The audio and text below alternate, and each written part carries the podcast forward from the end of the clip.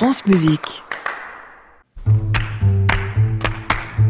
7h40 minutes. Bonjour. Bonjour Christian Saskia. Merlin, vous allez bien? Très bien, mais je vais vous faire une chronique qui ne sert à rien aujourd'hui. Ah, Formidable. C'est un nouveau concept.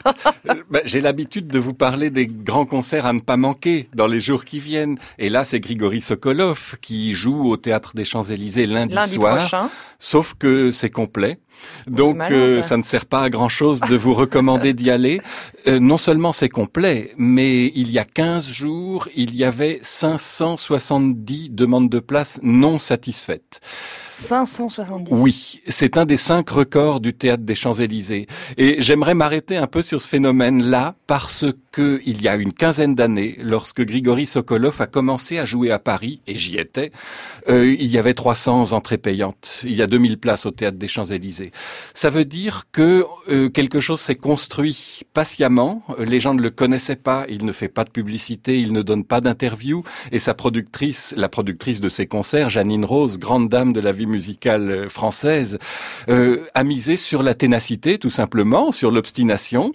Euh, elle s'est dite, c'est un génie, et de fait c'est le cas, euh, ça va finir par se savoir. Et avec le bouche à oreille, on en arrive aujourd'hui à refuser 570 personnes pour ces concerts, alors que il y a 15 ans, vous auriez eu toute la place que vous vouliez. À quoi ça tient Au fait que Sokolov, qui ne fait pas de disque, je vais vous tout à l'heure, dans deux minutes, vous faire entendre quelques mesures de lui, mais d'un live, parce qu'on ne peut pas le faire entrer en studio, euh, c'est beaucoup plus qu'un génie, c'est beaucoup plus qu'un pianiste. C'est une sorte d'extraterrestre. Euh, deux choses. On a d'abord l'impression que chacun de ces dix doigts est commandé par un cerveau spécifique, et en même temps, tout ça est au service d'une vision. Et un concert de Sokolov, c'est beaucoup plus qu'un récital de piano. C'est une expérience. euh, un voyage intérieur, une expérience spirituelle presque, euh, si bien que ben, à un moment donné, on se dit qu'on n'est plus tout à fait dans la musique, on est dans la métaphysique.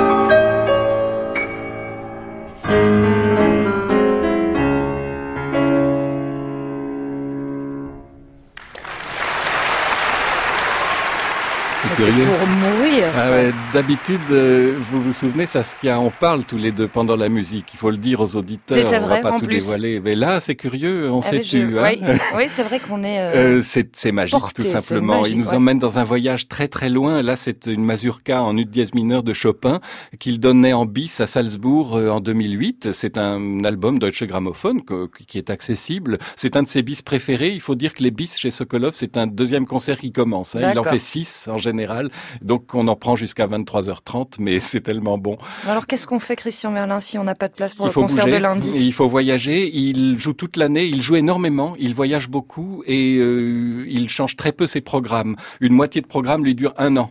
Il change ses programmes par moitié tous les six mois. Donc euh, regardez les, les dates et les lieux Et les prenez le train. Merci beaucoup, Christian Merlin. C'était vraiment magnifique Ah, ce que vous nous avez fait entendre. je vous remercie. Et on vous retrouve sur francemusique.fr en podcast et, euh, et bien sûr la semaine prochaine, Avec Christian. plaisir.